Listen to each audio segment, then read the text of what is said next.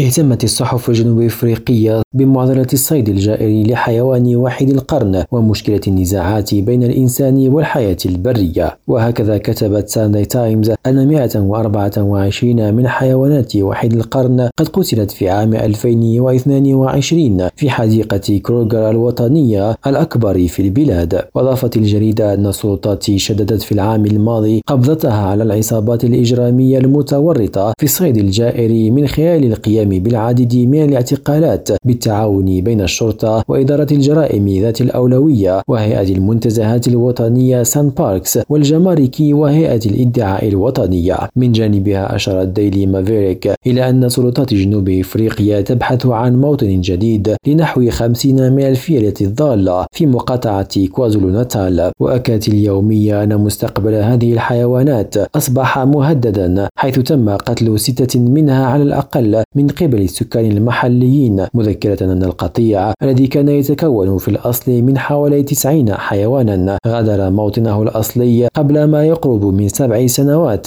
عندما انخفض منسوب المياه بسبب الجفاف الشديد إلياس خلفي ريم راديو جوهانسبرغ